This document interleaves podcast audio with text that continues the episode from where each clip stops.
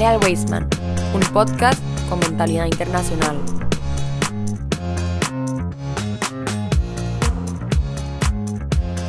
Muy buenos días, muy buenas tardes, muy buenas noches, comunidad Wasteman, Shabbat Shalom. Un saludo cordial a todos los que nos están escuchando desde los diferentes dispositivos, desde las diferentes aplicaciones de podcast eh, disponibles en el mercado. De verdad que muchísimas gracias por sintonizar el programa de Torah al día.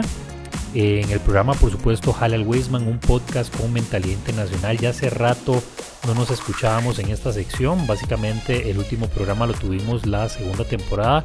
Y ahora, en el inicio de esta tercera temporada, por supuesto, íbamos a tener programas de Torah al día donde aprendemos acerca de la parashá de la semana y diferentes vicisitudes, elementos, curiosidades sobre el mundo judío, por supuesto. Y como no podía ser de otra forma, hoy me está acompañando mi querido compañero de trincheras, mi compañero de trabajo y mi amigo, el Moré Rashi Zamora. Rashi, ¿cómo estás?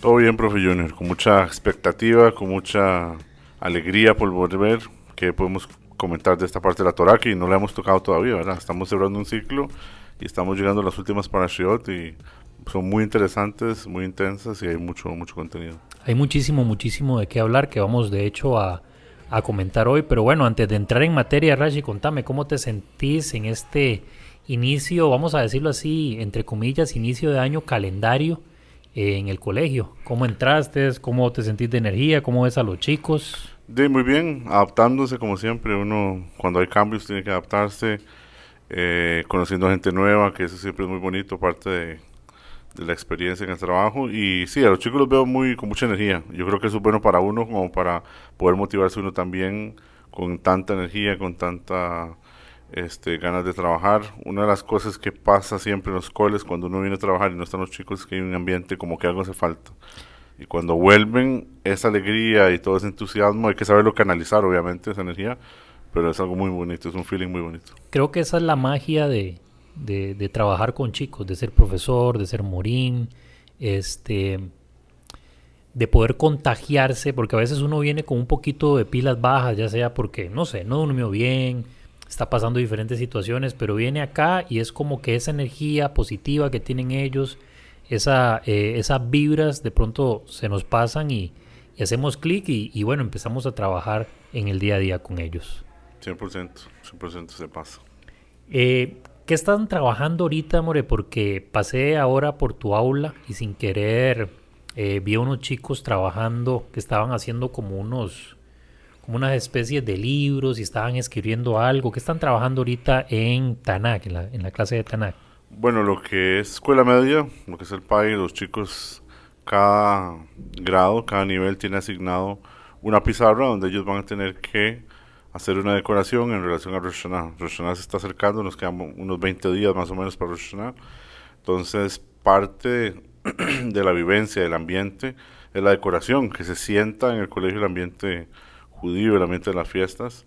Entonces, lo que hicimos junto con el coordinador de la sección es que cada grupo tiene un encargado. Ese encargado comunica con el grupo y ellos están organizando, dependiendo del tema que se les dio, un mural para que cada uno tenga una parte del colegio que se sienta personal. Todos queremos que sea muy importante eso, que se lo tomen a nivel personal y decoren para que haya ese ambiente de, de Rosh Hashanah ya en el aire. Ya hablaremos de Rosh Hashanah, que significa, si no me equivoco, la cabeza del año, ¿verdad? Así es. Eh, eh, seguramente el próximo programa de Toral Día eh, ya ahondaremos un poco acerca de eso y algunos elementos interesantes, además de comentar sobre la parasha que toca la siguiente semana.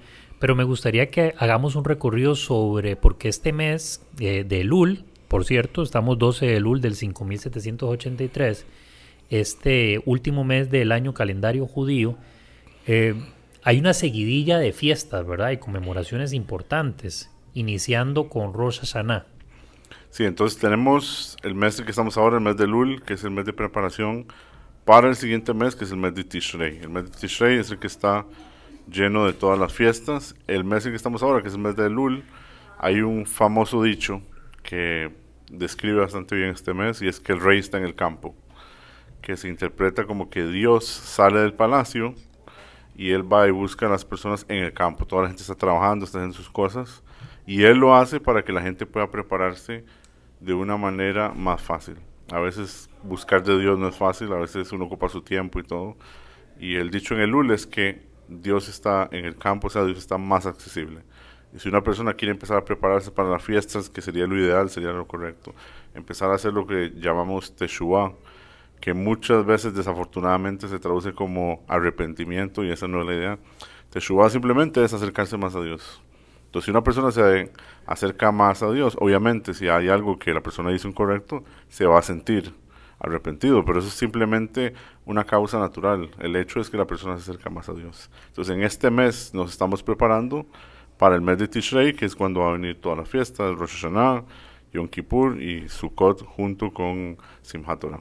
Son entonces básicamente en un periodo de poco más de mes y medio, estamos hablando de cinco fiestas más o menos, entre Rosh Hashanah, ahorita en el, mes de Lul, y estas que acabas de mencionar. Sí, de Rosh Hashanah a Simchat Torah lo que hay es hasta que termina unos 22 días. Rosh Hashanah es el primero del mes, el primero de Tishrei. Sukkot empieza el 15 y dura 7 días y después hay dos días de fiesta. Entonces sí, como unos veintitantos días tenemos cuatro fiestas y no cualquier tipo de fiesta, ¿verdad? Cuatro de las fiestas principales del budismo. Por eso te decía, o sea, es, es, particular que eh, en fechas tan próximas de pronto empecemos con todas estas, digamos, celebraciones, está bien dicho, ¿verdad? o, o conmemoraciones, recordando todo eso y tratando en la medida de lo posible de cumplir, hacer y realizar todo aquello que está escrito que fue encomendado, ¿verdad? Si no me equivoco, así es. Así es. Vamos entonces ahora a comentar un poco acerca del mes de Elul. More, este mes, aparte de que tiene un importante significado porque está la fiesta de Rosh Hashanah y que es el último mes del año, ¿qué más podríamos decir de este mes particularmente? Bueno, el mes de Elul tiene sus costumbres específicas del mes. Por ejemplo, ya en el mes de Elul empezamos a sonar el shofar todos los días. La mitzvah principal, por ejemplo, Rosh es el shofar. Entonces, parte de la preparación antes de, en el mes de Lul, es que se suene el shofar. Otra razón por la cual estudiamos el shofar es porque hay un versículo que dice que acaso podría sonar un shofar en la ciudad y la gente no va a tener miedo. Entonces la idea no es de tener miedo de, uy, hice algo malo, sino la de, ya es tiempo de empezar a prepararse. Esa es parte de la idea del mes de Lul. Hay otra costumbre también que es... ¿Cuántas veces hay que escuchar el shofar? ¿Cuándo? Depende. Ah, ok. en, el mes de Lul, simplemente una. Una vez. Una vez. Ya en Rosh ya es un poco más diferente. Pero digamos, en el mes de Lul, una vez al día es, la costumbre. Y es una costumbre, no es una mitzvah. Si una persona no logra hacerlo, no pasa nada. Pero sí, eso es lo ideal como para empezar a meterse como en el ambiente de... Claro, el shofar entonces debería sonar una vez al día durante todo el mes de Elul, en cualquier momento. Correcto. Lo usual es que después del resto de la mañana se hace.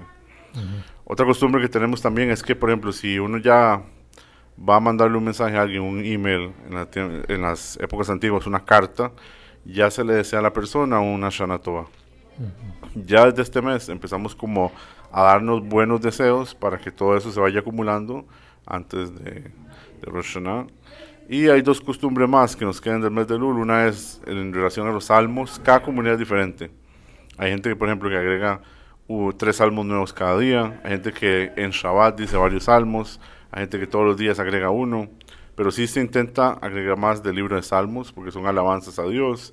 Es una buena preparación. Y está el tema del Tzedaká también. Es un buen mes para el Tzedaká. El Tzedaká es este, como una ¿cómo se llama? Como una ofrenda, como una ayuda, como, ¿cómo se puede ser traducido? Literalmente se traduce como justicia. Como justicia. Por si una persona por alguna razón no tiene tanto dinero y quiere hacerse acá, puede encontrar diferentes maneras. sea, acá no tiene que ser solo dinero, sino está escrito en los libros sagrados que incluso una sonrisa puede ser acá. Usted no sabe el impacto que puede tener eso en otra persona, o conseguirle trabajo a alguien, o básicamente ayudar a las personas. Si una persona lo que ocupa ayuda es dinero, bueno, pues esa es la ayuda que le ocupa, se le ocupa dinero. Pero si una persona ocupa tiempo, ocupa atención, todo este tipo de cosas pueden ser consideradas acá. Esto no quiere decir que esto está reservado única y exclusivamente para este periodo o este tiempo, ¿verdad? Esto hay que hacerlo siempre, pero especialmente en, en este contexto, ¿verdad? Así es. Correcto, porque puede ser algo que se convierta en algo recíproco. Dios ve como yo trato a los demás y Dios dice, ah, bueno, esta persona está haciendo esto, yo puedo hacer lo que sea para esa persona también. Genial. Bueno, y con esta introducción vamos entonces a empezar a hablar sobre la parashá de esta semana que se llama Kitabo, ¿verdad? Lo, lo pronuncié bien, sí. Sí. Que siempre pregunto eso, ¿verdad? Importante para que a lo largo del programa no vayamos a yo estar ahí insistentemente pronunciando mal. Eh, leyendo la, estas diferentes porciones que hay eh, a lo largo de Deuteronomio, hay muchas cuestiones que están relacionadas con la ley, ¿verdad? Básicamente es cumplimiento, eh, demandas, por decirlo así, y Hashem hablando de que tienen que hacer esto y lo otro, ¿verdad? Así es. Sí, hay mucho de la, de la repetición de las leyes. ¿Y esto se hace antes de entrar a la tierra o ya dentro de la tierra? Porque yo me he topado, digamos, mientras voy leyendo, que este pareciera que más bien es una orden antes de entrar, ¿verdad? Es como la sensación, como el feeling que me da, más que estando ya propiamente. Bueno, todo lo que se da, se da antes de, seguro, todo lo que está en Deuteronomio antes de.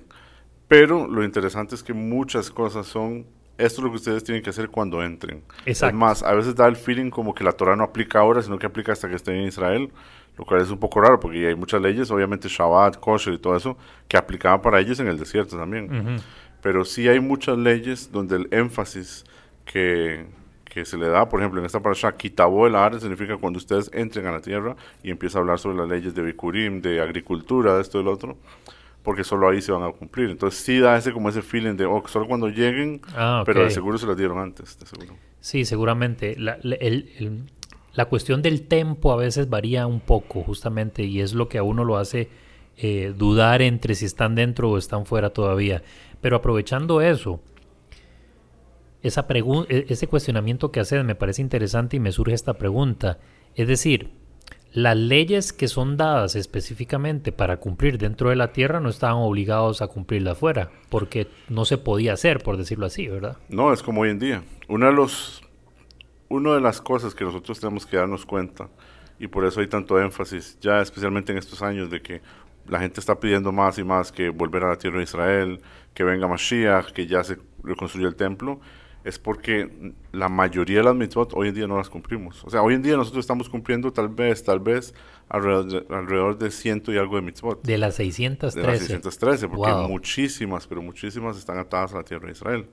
y al templo también. Y al templo también, los sacrificios y todo esto. Entonces, hoy en día, por ejemplo, si una persona vive en Israel, puede tener el mérito de cumplir muchas de esas mitzvot. Los que estamos en la diáspora no, no tenemos esa ventaja. Entonces, ese mismo feeling o esa misma cosa que existía en ese momento, nosotros los, que vivimos en la diáspora lo estamos viviendo. Claro. Porque esas mitzvot no tenemos manera de cómo cumplirlas. Hay una frase que se repite mucho y creo que en algún momento, no estoy 100% seguro, en otros programas de Toral Día hemos conversado, pero me gustaría traerlo a colación porque si lo hablamos no lo recuerdo, y es que hay una, hay una frase que se repite mucho acerca en esta para y en otras que hemos conversado, que es eh, que esta tierra fluye leche y miel. Pero es leche y miel eh, así, literal. O sea, fluye leche, hay un río de leche y, y allá hay una cascada de miel o es una metáfora. Eh, no, no es una metáfora, literalmente había leche y miel. Ahora, lo que sí es importante saber es que no es leche de vaca, lo que está hablando, es leche de cabra, y no es miel de abeja, sino miel de dátiles, que eso era lo que tenían en Israel. No mm. es no es como la que nosotros imaginamos. Y algo que tiene que ver a, nivel científico y todo, que va a ser bastante curioso, es que, por ejemplo, lo que es la leche de cabra, que tal vez a mucha gente no le gusta tanto, pero es la más saludable. Hay mucha gente que es intolerante a la lactosa, pero si consume productos de cabra no tiene ningún problema. Wow. Lo mismo con la miel, por ejemplo, mi mamá a nivel personal, ella es alérgica a la miel de, a la, miel de, de, abejas, lo que es miel de dátiles y eso no le afecta. Entonces... Se refería a una tierra, entonces, bueno, en este caso, ¿verdad? La tierra de Israel, que tenía mucho de esto y que supongo que en aquel contexto eran dos elementos, eh, porque vamos a ver, la miel, independientemente si es miel de abeja o miel de dátiles, al final tiene un nutriente, ¿verdad? Que es la fructuosa, el azúcar, ¿verdad? El azúcar natural, eh, que es necesaria para el funcionamiento de nuestro organismo, ¿verdad? Entonces, este, haciendo esa referencia, Y ante la escasez de venir del desierto, que no es un lugar donde hay mucho de esto, ¿verdad? Más las, las cabras necesitan pastar. Y por supuesto que los dátiles, independientemente si son un árbol que da este fruto, eh, que es resistente en el desierto, va a requerir también ciertos, o sea, ciertas fuentes de agua para alimentarse, crecer y demás. Sí, es correcto. No, y hay ciertos productos que se mencionan después, por ejemplo, cuando se le dieron las bendiciones a las tribus, una de las tribus lo que tenía era aceite, que era obviamente de las olivas, aceite de oliva, y estaba escrito que el, sobre este, este de los hermanos, eh, Jacob le dijo, usted va a meter el pie en aceite, porque va a haber tanto aceite que se podrían hasta bañar en aceite. Wow. Entonces es una bendición que sí, es a nivel físico, no es algo, ah, tiene su significado espiritual también, pero a nivel físico también la tierra de Israel era una tierra que lo, cuando ellos iban a entrar lo que les iba a dar era bien para ellos. Literalmente entonces estamos hablando que efectivamente era leche y miel, máxime que los, vamos a ver, los ganados, no sé si la palabra es ganado, la verdad, no sé cómo se dirá para el gran conjunto de cabras, este, también era sinónimo de riqueza, o sea, tener muchos animales este, de, su propiedad y que hubieran tantos en este lugar y que fueran prometidos de esa manera, quiere decir que era una tierra, una tierra próspera. Siguiendo entonces uno, otro de los elementos, Rashi, que hablaba, eh, hablábamos fuera del programa y que quiero traer a colación, me llamó mucho la atención una forma de, voy a decirle tributo, porque hay dos formas, después me dijiste. Yo noté, por decirlo así, solo una, que es el diezmo. Ya después me dijiste, no, este es el diezmo. Y me llamó mucho la atención porque este, esta forma de desprenderse de algo que era de ellos iba dirigido a diferentes personas. Este diezmo iba para los levitas, para el forastero, para el huérfano y para la viuda. A mí lo que me llama la atención de esto, además de, tener que desprenderse de algo, ¿verdad? Que eso siempre es positivo, eh, pero no siempre eh, lo hacemos de, buen gusto y de buena gana, es que ese diezmo iba a ser entregado a los levitas, ¿verdad? Que son personas, por decirlo así, muy elevadas en el sentido espiritual, y básicamente la orden es, ok, al levita y uno se imaginaría otras personas de ese nivel, pero luego dice que el forastero, es decir, una persona que ni siquiera es judía, que no pertenecía al pueblo, también se le ordena que hay que darle a ellos. Y también a otros dos grupos, que son los huérfanos y las viudas, que son personas obviamente que sufren porque o no tienen padres, o en este caso el de la viuda no tienen este, su esposo. El punto aquí es este, comparándolo con ese otro que vos me dijiste después, ¿cuál era el nombre? Picurín. Picurín. ¿Cuál es la diferencia entre el uno y el otro? Ok, entonces el diezmo es una obligación de la persona. Incluso hasta hoy en día nosotros damos diezmo, damos el 10%. Antes de que sigas, ese diezmo, es que recuerdo que en algún momento hablábamos que el diezmo se pagaba al templo, si no me equivoco también, o es otra forma también de eh, ofrecer. No, sí, es diferente. Entonces, está el concepto del diezmo, eso se llama Meiser en, hebreo. Entonces, está Meiser, después hay otra cosa que se llama Meiser Sheini, como el segundo diezmo. Entonces, estos que usted mencionaba es del Meiser, es del, del Meiser que se daba. Después estaba Meiser Sheini, por ejemplo, que era diferente, que era como otra categoría, que eso se, no era que se daba al templo y no era que la persona tenía que darlo, sino que él tenía que agarrar su dinero que él apartó y consumir con esa plata cosas en Jerusalén. Era como un mm. apoyo a la tierra de Israel. Entonces, por ejemplo, si una persona apartó, qué sé yo, 6 millones de colones, agarraba 6 millones de colones y se iba a Jerusalén y se los comía o los repartía a la gente, como lo que él quisiera hacer, pero tenía que ser en Jerusalén y mejor aún en el templo. Ah, por ejemplo, si una persona, persona vendía papas, podría literalmente agarrar papas el valor de, en, papas y ir allá y ponerse a repartir o hacer kugel o lo que él quisiera. Eso es una parte. Después está la parte del Meiser, que es el diezmo que tenemos que dar. Entonces, eso se repartía a estos grupos, pero en diferentes años. Año uno le tocaba a los levitas, año dos le mm. tocaba a las viudas y así sucesivamente. Ahora, ¿cómo vivían ellos y por qué estos grupos? Los levitas no tenían tierra, en la tierra, o sea, en Israel ellos no tienen una tierra específica. Ellos vivían en las ciudades de refugio. Entonces, para ellos hacer dinero es mucho más complicado. También porque ellos tienen la obligación, no es si quieren o no de trabajar en el templo. Pues si alguno de ellos puede decir, mira, me están no me están dejando hacer negocios, no me están dejando hacer mi vida, entonces ocupo un salario o algo. Entonces ahí era donde entraba lo del Meiser que se le pagaba directamente a los levitas. Los otros tres grupos tienen algo en común. El Ger, que es la palabra en hebreo, que sería como el forastero, es una persona que se convierte al judaísmo, que está viviendo ahí. ¿Qué pasa con un Ger? Que la mamá no judío, papá no judío, la abuelita no judío, él no puede ir a comer, por ejemplo, en Rosh o en las fiestas a la casa de la abuelita, como si lo podía la gente que tenía toda su familia judía. Entonces al Ger hay que tenerle, al converso hay que tenerle un amor especial porque es una persona más sola. Él ocupa el apoyo de la comunidad. Claro, por, e, de, ahí que, de ahí que la traducción sea forastero. Correcto. Porque él, ah, permite que el sentido de lo que uno va a entender sea más amplio.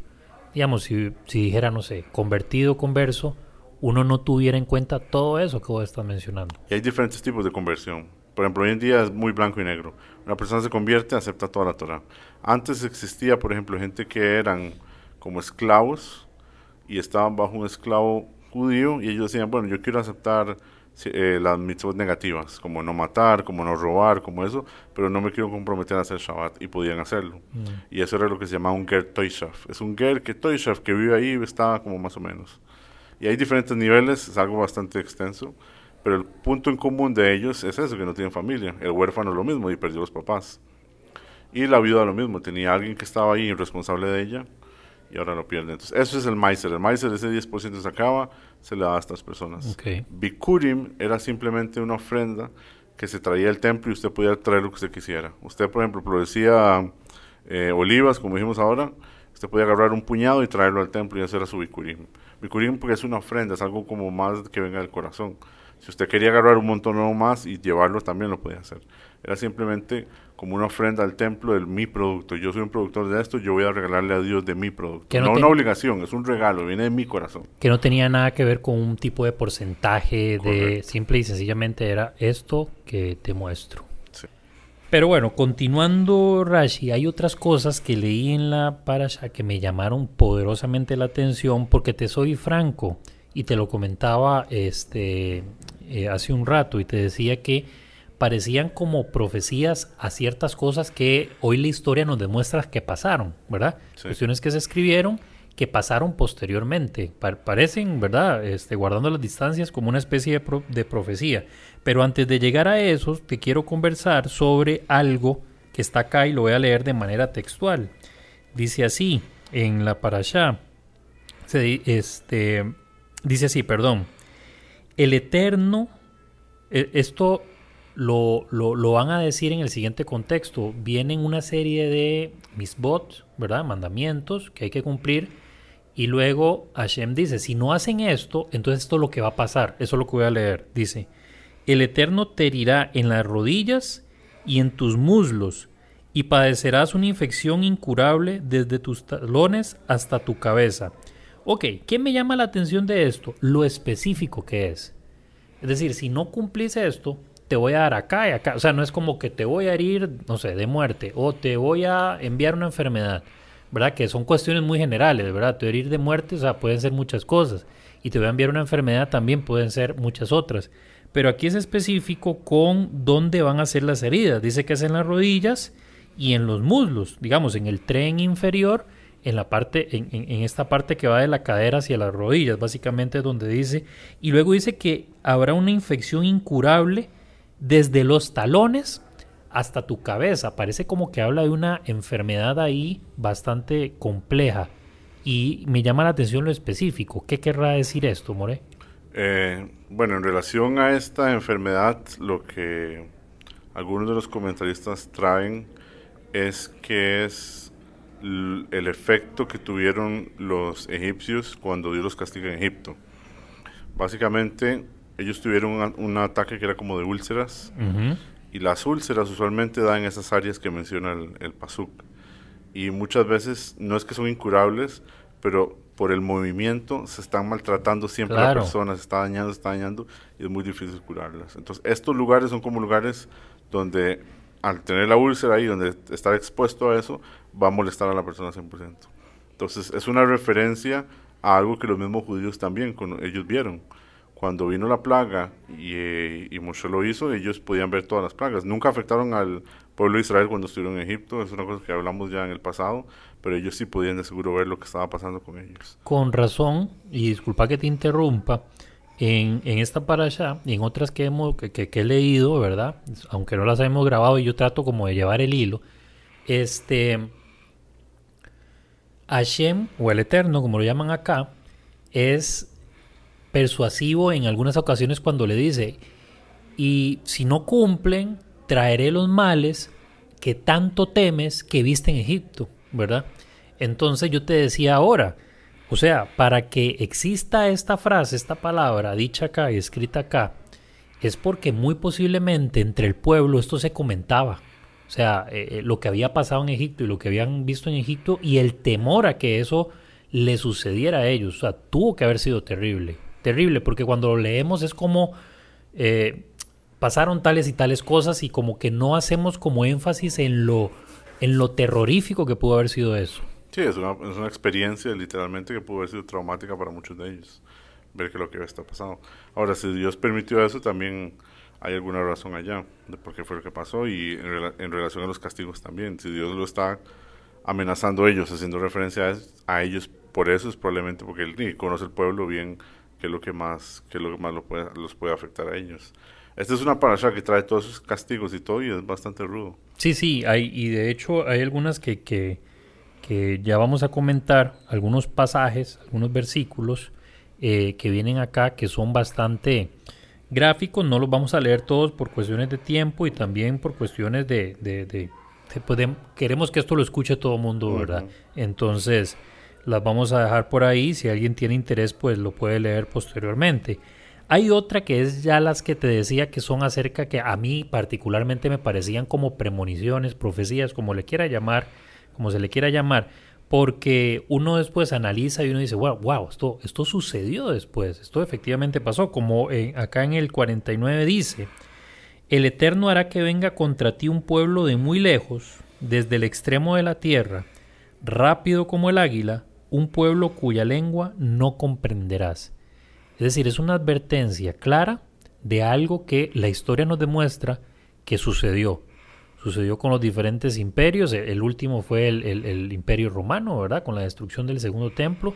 Pero efectivamente esto sucede, More. 100%. Todos, todos estos castigos, desafortunadamente, llegaron a, llegaron a pasar a cierto nivel. Tal vez no 100% como tal vez como Dios los, se los dijo a ellos, pero de una manera u otra ellos tuvieron que vivir situaciones en las que se vieron involucrados con ese tipo de cosas. Claro, y el, el, que yo mejor conozco y el que mejor manejo es el del el, asedio del segundo templo, ¿verdad?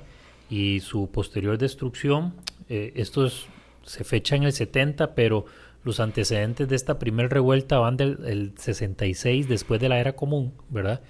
Este, y se extienden hasta el 70 con la destrucción y, y unos años después con la derrota en Masada, ¿verdad? Bueno, si se le puede llamar derrota a la forma en la que sucedieron los hechos. Te digo esto porque conozco muy bien esos detalles y conozco también este, el testimonio de Flavio Josefo, aunque eh, algunos actualmente este, debaten entre si fiarse o no, pero bueno, muchos a Jamín este, lo, lo, toman como referencia. Y menciono todo esto porque acá en la parasha, ya después ustedes lo pueden leer en casa, en el verso digamos 56, ya empieza a hablar y empieza a describir unos acontecimientos muy fuertes que suceden a lo interno de las murallas. Estoy hablando no de la parasha, sino estoy hablando ahorita en este momento del contexto de la revuelta del 70 con la destrucción del templo. Este, que Flavio Josefo narra cómo eh, de literalmente esto tiene, esto tiene un nombre y se llama canibalismo, ¿verdad? Eh, que fue tanto tiempo el asedio que lamentablemente llevó inclusive, y esto lo dice Flavio Josefo, a mujeres a cometer ciertos delitos y, y este, eh, cometer actos caníbales, mujeres, hombres, lo lo que se te venga a la cabeza, y especialmente contra niños era el asunto. Y ahora, lo que aquí llama poderosamente la atención es que esta allá decía hace un momento, en el verso 56 y hasta el 57, habla específicamente de eso. Que si no obedeces, lo que va a pasar va a ser esto, esto, esto, y escribe justamente lo que Flavio Josefo narró posteriormente. Sí, hay una, hay una historia, profe Junior, que tal vez puede como poner en contexto lo que usted dijo anteriormente, de que a veces uno lee las cosas y no sabe la magnitud de ellas. Hay una historia muy interesante con un rebe, el, el le llaman el alter rebe. El alter rebe era el Baal Core. Baal Core es la persona que lee la Torah. Todos los lunes, jueves y el Shabbat se lee la Torah. Y él se enfermó una vez y su hijo estaba en la sinagoga y él fue a escuchar esta para allá, para allá Kitabó. Y el Balcoré pusieron a alguien más, no, no pusieron a su papá, sino que pusieron a alguien más a leerlo y el chiquito se enfermó. Y después de Shabbat estaba muy enfermo y le preguntaron, y es el hijo del rey, ¿verdad? Le dijo, ¿cómo está usted? Y el rey, eh, ¿cómo se llama? Y el doctor dijo, yo no sé, yo, yo lo veo que era hasta el punto que ahora, que, ahorita que viene Yom Kippur, él no va a poder ayunar de lo enfermo que está y para que un hijo de un rebe, porque una persona tan religiosa y todo digan eso, es porque el muchacho estaba mal. Y le preguntaron, ¿pero qué es lo que pasa? ¿Qué, qué, qué pasó? Usted escuchó la lectura de la Torah y cayó enfermo. Y él dijo, es que todas las maldiciones, todos los castigos, todas las cosas que vienen en esta parasha son muy rudos. Cuando mi papá los lee, yo escucho bendiciones. Pero ahora que vino alguien más a leerlo, mm. escuché, le escuché como de verdad me puse a pensar de verdad qué es lo que pudo, en los castigos que Dios pudo haber traído sobre el pueblo, y él dijo, no, no, no pude, no, no pude.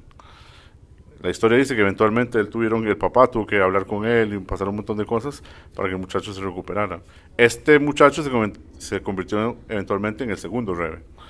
Pero de aquí vemos la magnitud de esto. O sea, una persona tal vez con ese ese tacto para poder decir las cosas y todo, decir, leerlo con amor y saber que esto viene, Dios lo está diciendo esto al pueblo, pero Dios obviamente no quiere que nada de esto pase, no es, es, algo que simplemente por la naturaleza humana y todo, Dios está como poniéndolo sobre el pueblo, esto es lo que puede pasar, estos son como las cosas.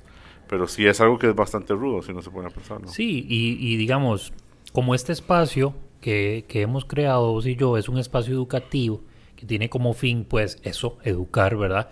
No queremos como eh, ser tan literales y entrar en tantos detalles, pero en esta especialmente llama mucho la atención, conversábamos ahora, justamente por eso, acontecimientos como el que voy a leer ahorita, que igual, la misma lógica, ¿verdad? Vienen una serie de mitzvot y si no se cumple eso, dice así el, el verso 64, en esta misma allá por supuesto. Y el Eterno te dispersará entre los demás pueblos desde un confín al otro de la tierra, ¿verdad?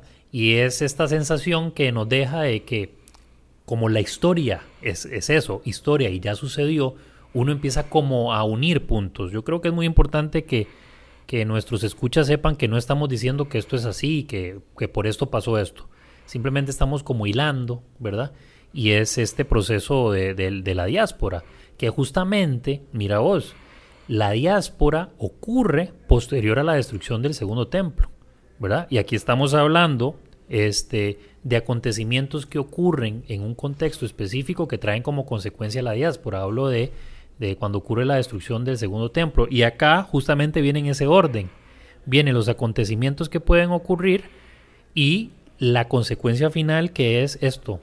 Eh, se dispersarán. E, es, es, cuando inicia la, la, esta gran diáspora, ¿verdad? Que anteriormente habían ocurrido otras, ¿verdad? Por diferentes por ejemplo, la destrucción del primer templo, hay una diáspora menor, pero claro, la mayor ocurre en el 70 y después de la rebelión de Bar Kokhba en el 132, si más no me falla la memoria, después de la era común. Entonces, More, es interesante esto, ¿verdad? Que, eh, que nos podamos encontrar estos elementos que al final podamos como unir en una especie de rompecabezas. Sí, esto, el concepto de los exilios es algo que se sabía que iba a pasar. Incluso la Gemara dice, ¿por qué fue que Dios dejó que esto pasara? Porque hay muchos tipos de, castigo. ¿Por qué el exilio? ¿Por qué mandar al pueblo de Israel por todo, literalmente todo el mundo? Cualquier lado que uno, una persona vaya va, a encontrar judíos, va a encontrar una sinagoga, va a encontrar algo.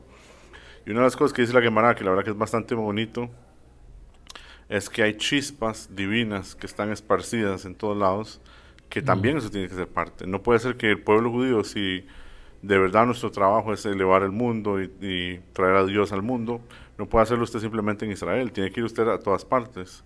Otra explicación que también es bastante bonita es en relación a los conversos, que había ciertas almas que ellos también por alguna razón u otra sentían que tenían que ser parte de esto y gracias a la diáspora, gracias a los exilios, termina siendo algo positivo, terminan estas personas uniéndose al pueblo y agregando algún valor extra que no que el pueblo por sí no tenía. Claro, exactamente. Creo que es un es un creo que es el ángulo correcto de ver y entender estas estas situaciones que pueden ser complejas y que está para allá especialmente eh, nos encontramos diferentes elementos que pueden resultar inclusive este perturbadores como le pasó al hijo del Alter Rebe, ¿verdad? Sí, es el Alter Rebe.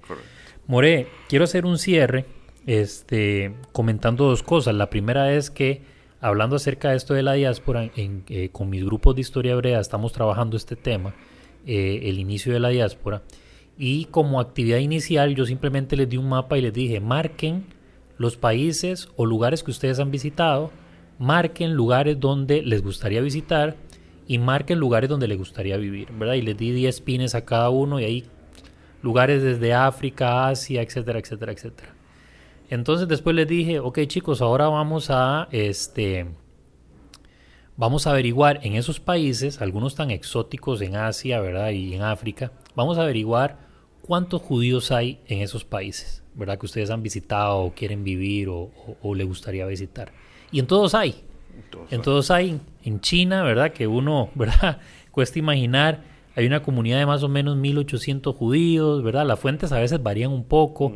En, no recuerdo, un, en, una isla del Caribe que unos, uno de mis, unos de mis estudiantes habían ido, este, inclusive hay, hay una sinagoga y hay una comunidad muy chica, pero hay judíos, ¿verdad? Y a, partir de ahí empezamos a hablar de eh, un poco acerca de, del tema de la diáspora, de cómo los judíos, ¿verdad? Este, fueron eh, por diferentes razones dispersos por el mundo, etcétera, etcétera.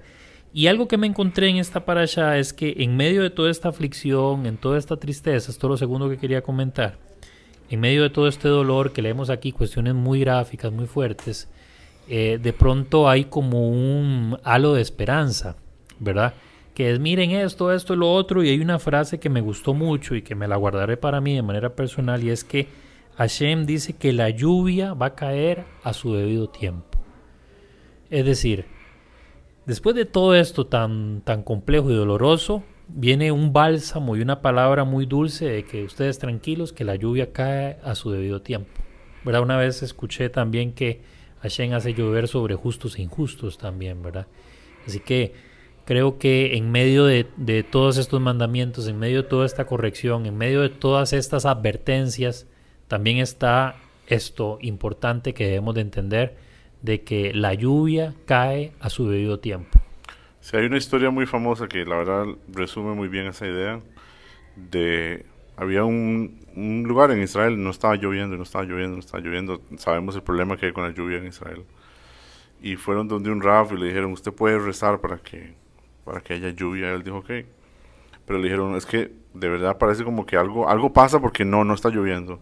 Y él hizo un círculo y él dijo, Hashem, yo no voy a salir de aquí hasta que no llueva. Y empezó a llover, pero a montones. Y fue un gran problema porque se destruyeron muchas cosas.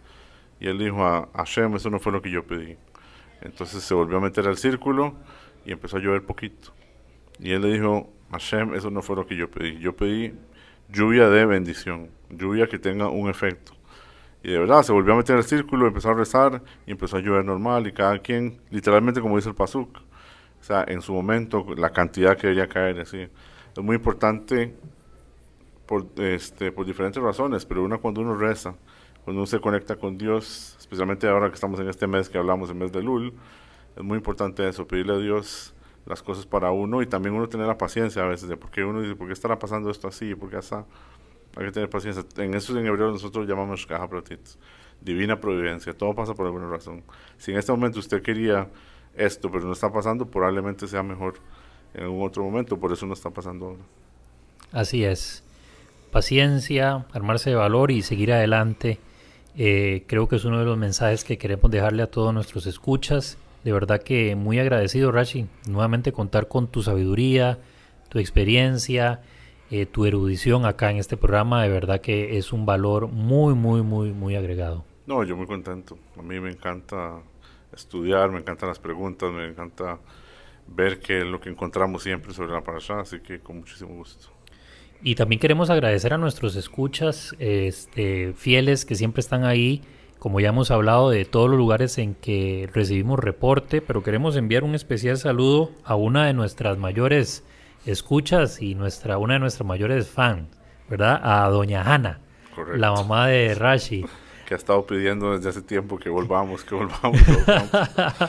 pero bueno, eh, nos, nos, nos, llena de mucha felicidad saber que para doña Hanna y para todos los que nos escuchan, porque también a mí me hacen llegar comentarios, esto es edificante y forma parte ya como de su rutina también, ¿verdad? Ah, al día los viernes mientras dure la temporada, ¿verdad? Que, que eso tal vez no lo hemos explicado muy bien. La temporada dura lo que duran nuestros ciclos lectivos, ¿verdad?